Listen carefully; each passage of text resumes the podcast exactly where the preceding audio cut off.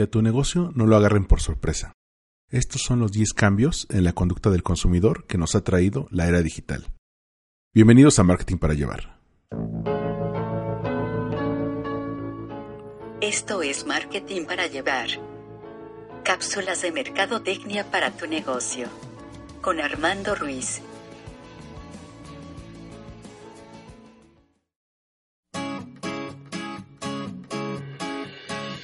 Si algo tenemos que aceptar como emprendedores es que el cambio siempre estará ahí y tendremos que adaptarnos si queremos continuar en el negocio. A veces parece que cuando hemos dominado el entorno, cambian todas las reglas y estamos en un constante aprendizaje. Recuerdo en los libros de historia que leía de niño que el estilo de vida en las antiguas civilizaciones podía pasar siglos sin cambiar. Poco antes del inicio de nuestra era ya se podían ver los cambios casi siglo por siglo hasta llegar a la era moderna. El siglo XX fue el primer caso en el que podíamos marcar diferencias entre una década y otra. En nuestras mentes podemos hacernos una idea de la diferencia de la década de los 40 o 50 con los 80 o 90. Con el cambio de siglo, esto se ha acelerado aún más. No solamente nuestro estilo de vida cambia de década a década, sino de año en año. Sin ir más lejos, la forma en que las principales redes sociales, es decir, Facebook, Instagram y Twitter, nos presentan la información cambia de un año a otro. Aquellos que hacen campañas de marketing en estas plataformas tienen que aceptar que las reglas cambian constantemente. Sin embargo, hay otros que podemos notar en el día a día con los relevos generacionales. 2018 es el primer año en el que la generación Z, compuesta por centennials, sale a votar, ya sea en países como México, Colombia y Brasil. Hoy por hoy la generación Y, los famosos millennials, representan el 50% de la fuerza laboral y en 2010 serán el 35%, según datos de Deloitte, para dar lugar a quienes nacieron con el cambio de siglo y ya están comenzando a trabajar. Los cambios que estas dos generaciones han traído al consumo podemos verlas todos los días. Aquí te dejo 10 que muestran cómo gastamos nuestro capital. Número 1 Moverse inteligentemente. ¿Te has preguntado por qué en todas las tiendas de autos cuentan con descuentos y bonos todo el año, cuando antes solamente eran temporales? No es casualidad. Se estima que menos del 70% de las personas entre 16 y 24 años tienen licencia de manejo y en 2010 el sector de entre 21 y 34 años fue responsable de solo el 27% de las ventas de coches nuevos. De ahí en adelante todo va en picada. Para muestra, el caso mexicano. 2017 cerró con una caída en las ventas de coches nuevos de 4.6% y los primeros meses de 2018 las ventas cayeron 15.6% respecto al mismo periodo del año anterior. Esto de acuerdo con datos de la Asociación Mexicana de la Industria Automotriz, la AMIA no solo se debe a lo que cuesta comprar un coche, sino a los gastos adicionales que llevan consigo como seguros, talleres, verificación, tenencia, estacionamientos, limpieza y un largo etcétera. Por eso, medios de transporte más baratos y para distancias cortas han repuntado, como en el caso de la bicicleta. Opciones como Uber y Cabify permiten moverse con las comodidades de un coche particular sin los gastos antes mencionados, amén del transporte público que busca ser estructurado y unificado y se puede ver en las Smart Cities como Londres, Berlín o Barcelona. Número 2. Los espacios reducidos.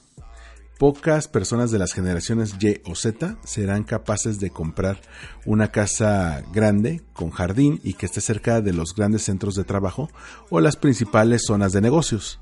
En su lugar hemos visto la proliferación de lugares de menos de 100 metros cuadrados y con precios altos. De acuerdo con la Comisión Nacional de Vivienda, la CONAVI, tan solo en 2017 se registraron 3.996 edificios con este esquema en México, mientras que en la capital, la Ciudad de México, la vivienda vertical representa el 80% del total para habitar, siendo habitual que cueste más de 1.5 millones de pesos un departamento de apenas 40 metros cuadrados. Aunque el Fondo Monetario Internacional asegura que no se han recuperado los niveles de compra de vivienda a los que vimos antes de la crisis de 2008, las crisis inmobiliarias en España y Estados Unidos sentaron un precedente que generó un crecimiento en la renta de espacios, no en la compra. sobre todo entre jóvenes que quieren vivir cerca de los centros de trabajo y los de esparcimiento. Este elemento, junto con el punto anterior, crean fenómenos curiosos, como la caída en membresías de clubes de precios, como pueden ser Costco o Sam's Club. No es fácil llevar a pie o en bicicleta una dotación anual de comida congelada, un galón de suavizante de ropa o 36 rollos de papel de baño, más si no se tiene un espacio donde guardarlos. Como te mencionaba, esta generación prefiere rentar que comprar. Según un estudio de Principal Financial Group, esta generación está dispuesta a pagar más del 50% de su ingreso en renta. Algunas mediciones dicen que pueden pagar hasta el 65%. Lo cierto es que han impulsado un boom en renta de vivienda. En zonas donde las rentas rondan los 30 mil pesos, prefieren tener roomies o prefieren esta opción a contratar un crédito hipotecario que tardarán 30 años en pagar. Eso si mantienen el nivel de ingresos durante ese periodo. Número 3. La comida alternativa. Lo que antes era un intento de comer sin conservadores o de una manera más natural, se ha convertido en una industria muy bien organizada. En Estados Unidos, 45% de la población compra alimentos orgánicos, sin embargo, 53% del grupo de 18 a 29 años la consume en comparación con el 33% del grupo de 65 años en adelante. En cuanto al consumo de bebidas energéticas, se ve un incremento en el consumo por parte de los padres. 58% de los hogares con hijos las consumen en comparación con el 27% en hogares sin hijos. Además, 64% de los millennials consumen estas bebidas regularmente. Un caso particular es el de la cerveza. Según datos de Mintel, 43% de los millennials dicen que la cerveza artesanal tiene mejor sabor que las cervezas fabricadas industrialmente, contra el 32% de los baby boomers que opinan lo mismo. A su vez, se estima que el 50% de los millennials consumen cerveza artesanal, contra 35% en promedio de la población. Sin embargo, no son pocos los gastos. El mismo estudio de Principal Financial menciona que hasta el 38% del ingreso de un millennial puede ir destinado a alimentos. Además, el 16% acostumbra a cenar afuera, frente a 11% de otras generaciones. Número 4. Consume menos contenido, pero genera más. La crisis de las televisoras no es un invento de los medios y se refleja en las recientes decisiones de negocio como reducir centros de costos, quitar producciones y reducir personal. Pasamos de ser consumidores pasivos a prosumidores, es decir, producimos y consumimos contenidos. Sin embargo, la generación Z pinta su raya respecto a la Y. Solamente 23% de ellos, también conocidos como Centennials, ven televisión, en comparación con el 31% de los Millennials, de acuerdo con la investigación más reciente de Nielsen México. Este no es el único dato relevante. El estudio revela que 27% de esta generación está monetizando su presencia online con contenidos como blogs o Instagram Stories, eh, son multipantalla y prefieren generar contenido que solamente consumirlo. Además de que 37% escucha música online y 27% lee contenido contra 27 y 20% de la generación Y respectivamente. Número 5. El mercado de experiencias ya sean viajes, cursos, educación, museos, antros o sitios arqueológicos, los millennials dedican en promedio el 34% de su dinero en experiencias frente a 28% de otras generaciones. Puede no parecer un aumento significativo, pero implica que otros rubros pierden ingresos. Según el portal almundo.com, esta generación gasta en promedio 20% de su ingreso en viajes.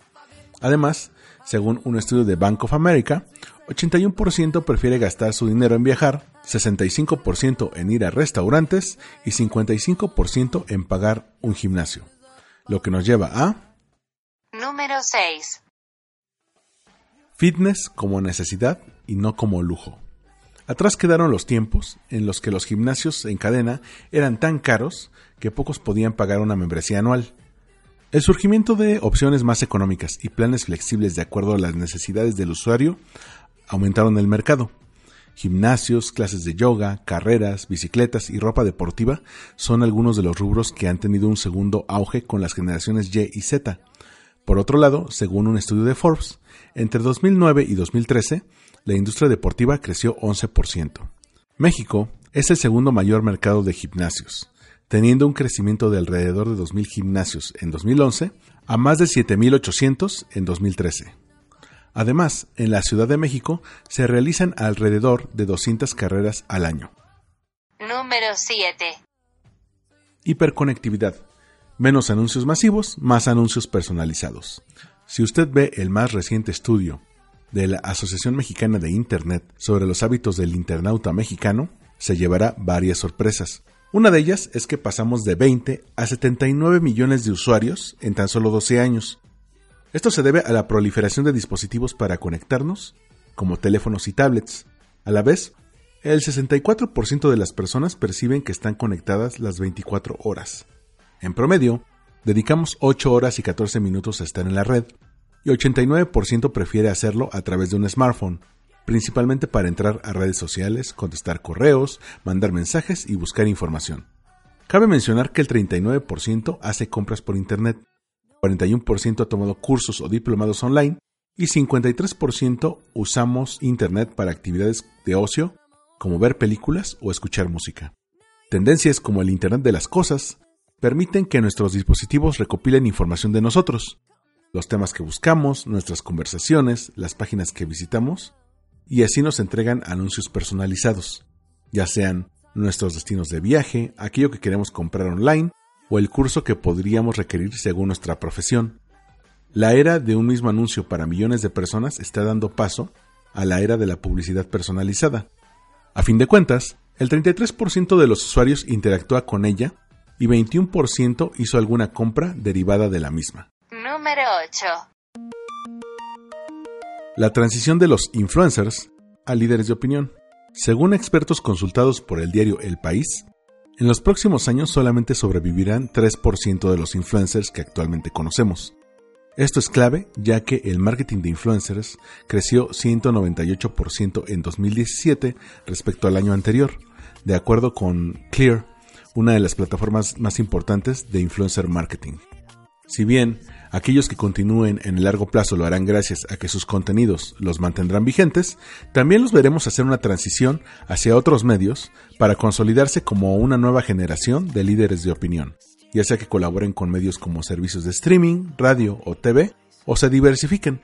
A su vez, las marcas o agencias que trabajan con influencers han comenzado a reorganizar sus operaciones para dejar de usar como criterio el número de seguidores, sino las interacciones y la calidad de las mismas, para así evitar fraudes de usuarios que inflan sus números para dar una falsa sensación de influencia, sobre todo a raíz de esfuerzos como los de Mexican Fake Blogger o Media Kicks que han documentado estas prácticas tan comunes.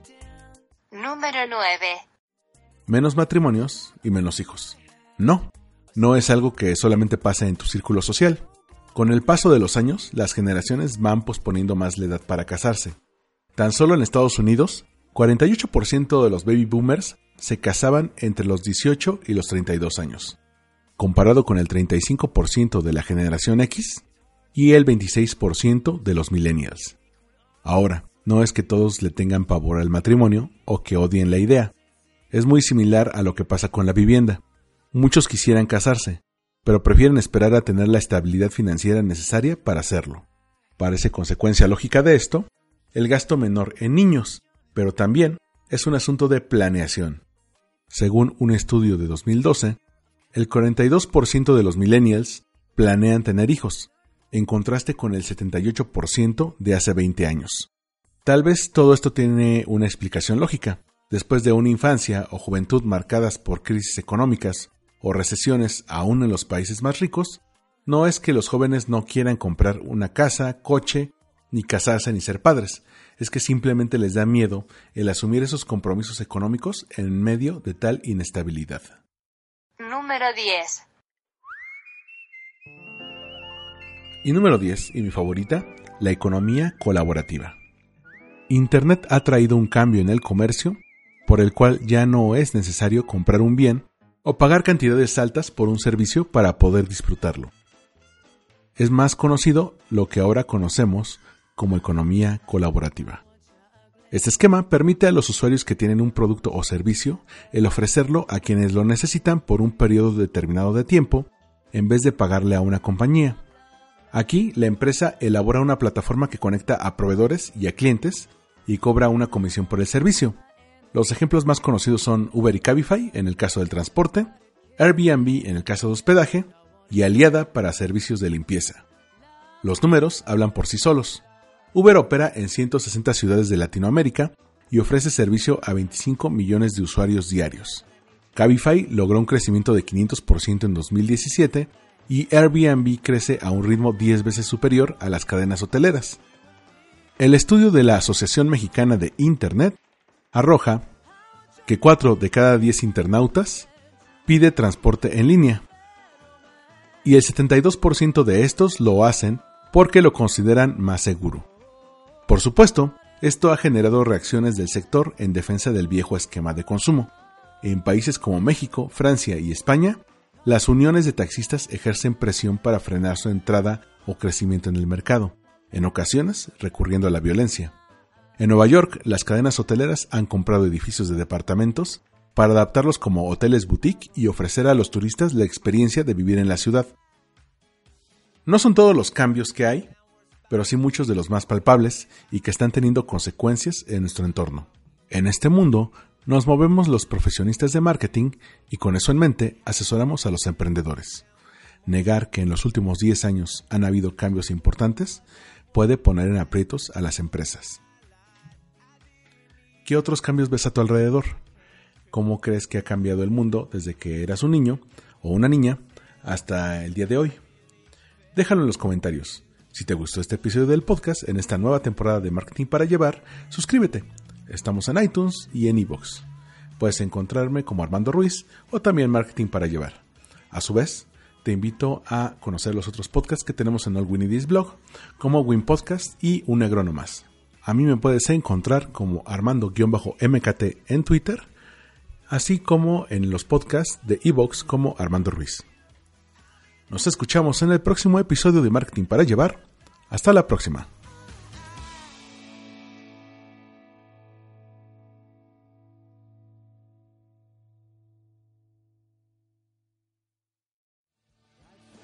Esto fue Marketing para Llevar, una producción de All We.